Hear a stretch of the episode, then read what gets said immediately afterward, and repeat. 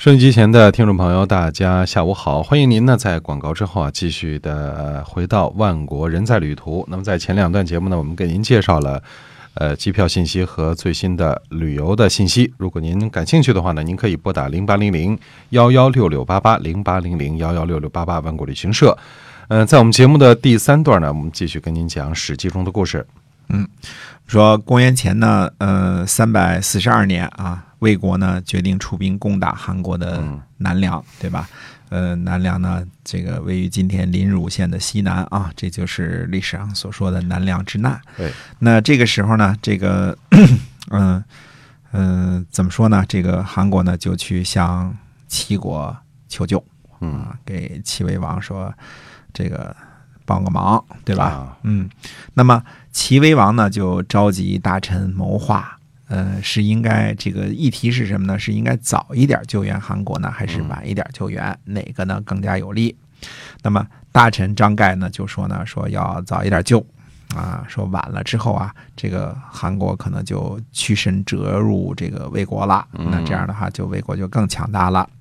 这个时候呢，田忌说呢，说不对，说韩国和这个呃。魏国的军队啊都没有疲劳，嗯，我们出兵呢，等于代替韩国呢承受魏国的军力了，对吧？这样变成我们听了韩国的话了，嗯，而且呢，呃，魏国呢有决心攻破韩国，韩国呢眼看着要亡国，一定是会向东边的齐国求救的。我们应该怎么办呢？应该偷偷的结交韩国，而晚一点承受魏国的军队，这样呢，对国家呢就是。更加重要，也可以让国家得到利益，而且能够得到尊名。哎，齐威王说善，于是呢就派使者呢私底下呢去结交韩国。其实这个时候我们就说什么呢？这个，嗯，这个这个张盖的这个这个想法啊，嗯，比较嗯直接，对吧？比较这个这个早就好还是晚就好啊？就这个话题得出结论，早就好，对吧？晚早点救，哎，早点救。哎，这个谁呢？这个田忌的这个想法呢，其实就符合战国时期的这个谋略的想法了。就是说，我们不能够只是看一个事情呢，就一件事说这个好还是这个不好，对吧？对。是我们打麻将的时候是打五筒好呢，还是打五条好呢？嗯，不是这么简单的一个问题，而是想什么这个。呃，盯着下家看着上家不让对家胡，所以要想好几件事儿。那么田忌想的是什么事儿呢？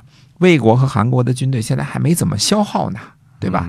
得等他们消耗一段时间，消耗一段时间。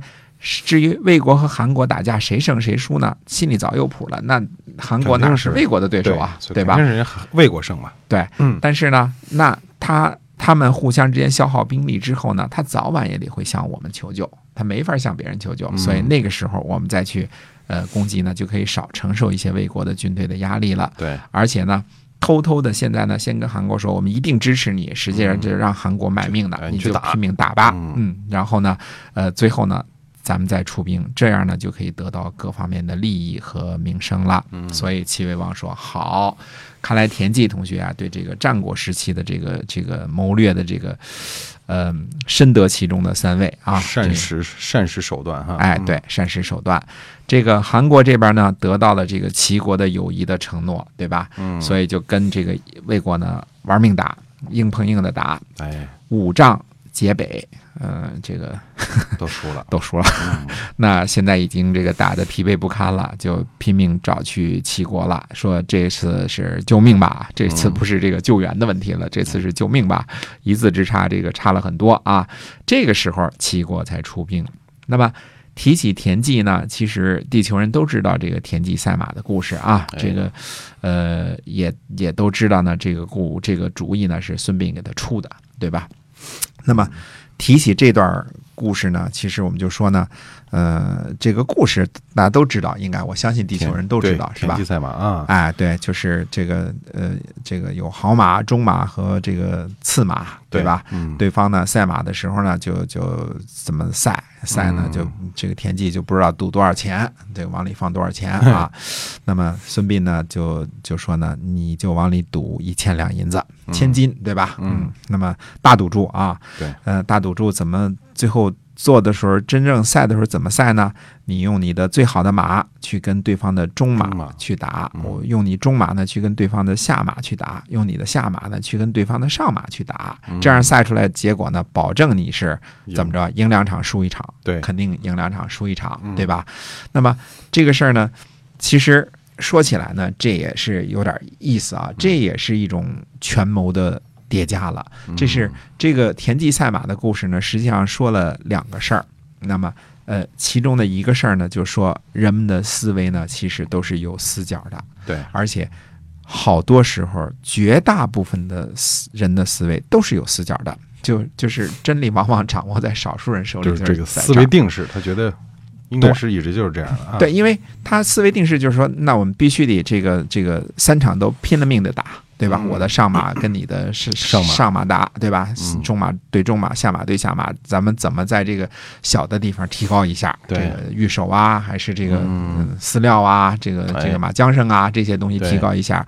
而这个呃，孙膑出这个主意呢，实际上是跳出这个比赛本身的圈儿之外了，嗯对吧？想了一个更加近，现在叫什么弯道超车的一个主意，对吧？我直接就给你弯道超车，我知道我肯定输一场，嗯对知道必输的。我拿我最最烂的马跟你最好的马跑，我肯定是输的，对吧？嗯那么在这个谋略当中呢，这个呃，可以是说孙膑呢，等于是四两拨千斤的，就把一个呃很多人都在忙活的事情，就给改变了结局了。嗯所以让他下重赌注，赌一千两银子，对吧？这是呃一个方面，说人们都是有这个有这个思维啊，都有一个都有一个怎么说呢？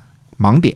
盲点对有，盲点，容易有盲点。想不到，嗯，哎，一般的这个正正常常的办事儿的人，这个肯定有盲点。只有像孙膑这种整天琢磨人的人，那他肯定是呃超越这个这个，这个。一般人想不到的，他都能想到哎，对，嗯没错，哎，sky is the limit，嗯、应该让我们说呢，多想一点啊。嗯这个再者说呢，其实这就是现在我们大大家心里都明白了，这就是一个简单的概率的问题，对对吧？嗯，我知道我肯定赢，我就用这种赢的方法去做。我知道我肯定输，那我输了也不可惜。嗯这只不过是一个谋略上的这么一个简单的一个策划，对吧？对二减一等于一，我一定赢一千两银子。嗯现在我们都有这个智慧了啊，但是说起来容易，真正现实生活当中肯于这么做的人，实际上恐怕并不多，因为呃人的呃自然而然的想法是我三场都赢，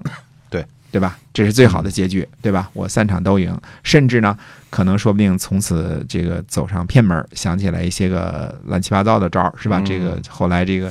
香港电视就是什么拿着弹弓去给马腿上打一下啊什么的，就是就是走偏锋了，对吧？嗯就不用这个这个，就用破坏规则的方式去走，因为这样的话可能更更进便。这这不是弯道超车了，这是空中超车了，这就更厉害，对吧？啊，那么这样的话呢，实际上这都是一个呃限制人思维的一种方式，对吧？呃，现实生活当中呢，三场都赢的可能性并非没有，嗯？有啊，这个我通过这个。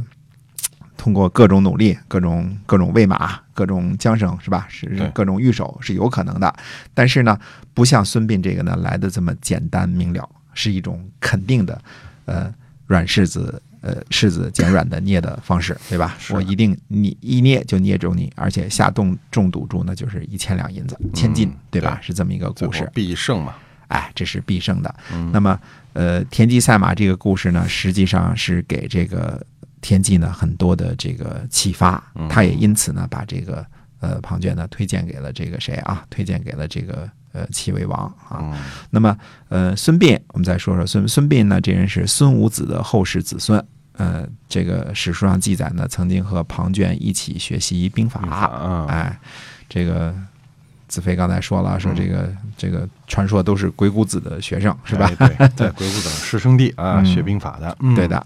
那么庞涓呢，被魏惠王呢任用为将军之后呢，自认为呢本事不如孙膑，就暗中呢把孙膑找来了。孙膑来了之后呢，呃，庞涓呢怕他比自己能耐大，很嫉妒，所以就想办法呢让孙膑受了刑，这个搞了点儿收买了一下法官啊，啊，然后孙膑这个这这这这这个受了刑之后呢，就是孙膑这个名字的由来。嗯这说起来像个外号是吧？膑刑呢，就是砍去膝盖以下的这个双足。还有一种呢叫鬓伐，鬓鬓伐呢是弯曲膝盖的髌骨，就是这哦个这个这个圆圆的这个胳膊把儿，我们叫这嗯这个啊嗯，哎，让人残废。那么孙膑呢，应该是受的是膑刑，被嗯。砍去了双足，而且脸上呢还刻了字儿，呃轻刑啊，这个哦。脸上这个像像宋江似的，人见了就知道这是贼配军啊哎，哎，刺了刺了字，刺了字了嗯。对，那么齐国的使者呢去魏国，那么孙膑呢就作为刑徒，偷偷的见了齐国的使者，而且说服了齐国的使者，因为他很有本事嘛，对吧？对使者呢认为这个孙膑呢是个奇才。偷偷的呢，就把他藏在车里呢，带回到了齐国。齐国的大将田忌呢，就是待孙膑呢很好，像宾客一样，这个这个对待他。嗯呃，这才有了天下闻名的这个田忌赛马的故事啊。那么田忌呢，就把孙膑呢推荐给了齐威王，齐威王呢询问他兵法，结果呢，这个最后呢决定把孙膑呢作为老师嗯啊。根据这个《史记》的记载啊，最初的这个桂陵之战呢，也是出于孙膑的计谋。啊，这个当然，这个《战国策》上自己的记载呢，也是相互之间的矛盾，也说不好是是否就是孙膑的计谋，对吧？？呃，但是到了公元前三百四十二年的时候呢，韩国五战皆北，这个时候呢，齐国呢出兵，田忌为将，孙膑呢作为参谋。呃，这次这个齐国出兵呢，肯定是采取的围魏救赵的策略。嗯这个齐国呢是挥兵直指魏国的都城大梁，那么，呃，这个时候庞涓呢就急忙呢从韩国撤军，对吧？回救大梁，这是必须的嘛，对吧？对。那这个时候呢，齐国的军队呢已经经过大梁往西边去了。孙膑呢就对这个田忌说呢，说什么呢？他说他们三晋的士兵呢向来勇悍，轻视齐国，看不起齐国啊，把认为呢齐国的军队呢怯懦。那么善战者呢叫因势利导，对吧？这个兵法上说呢，百里而趋利者倔上将军。呃，这个五十里而趋利者呢，军半至，这是《孙子兵法》的原话啊。百里而趋利者，绝上将军，对吧？啊，五十里趋利者，军半至。说呢，呃，如果跑一百里路去寻找好处，这样会折损上将，嗯对吧？嗯如果五十里，那么军队呢有一半呢就这个只有一半呢不掉队啊、嗯才能到达。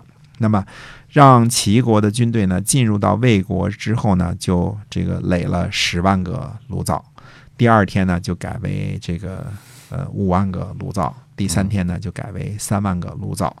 看来呢。呃，俩人真的是一个老师啊！这个哎查看敌军营垒的炉灶这件事儿呢，上课的时候老师教过，对这个俩人考分都挺高的，对吧？是哎，嗯孙膑呢也知道庞涓呢一定会去这个数数这个炉灶的这个数啊。嗯庞涓呢追了三天呢就大喜，他就说呢，他说你看齐国人进入到魏国境内的时候啊，三天嗯士兵已经逃亡一半了，我就知道齐国人胆小。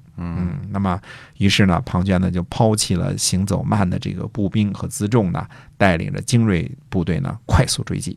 啊，这个，呃，孙膑呢就采度到了魏军的行军速度，到天黑的时候呢，应该到达马陵。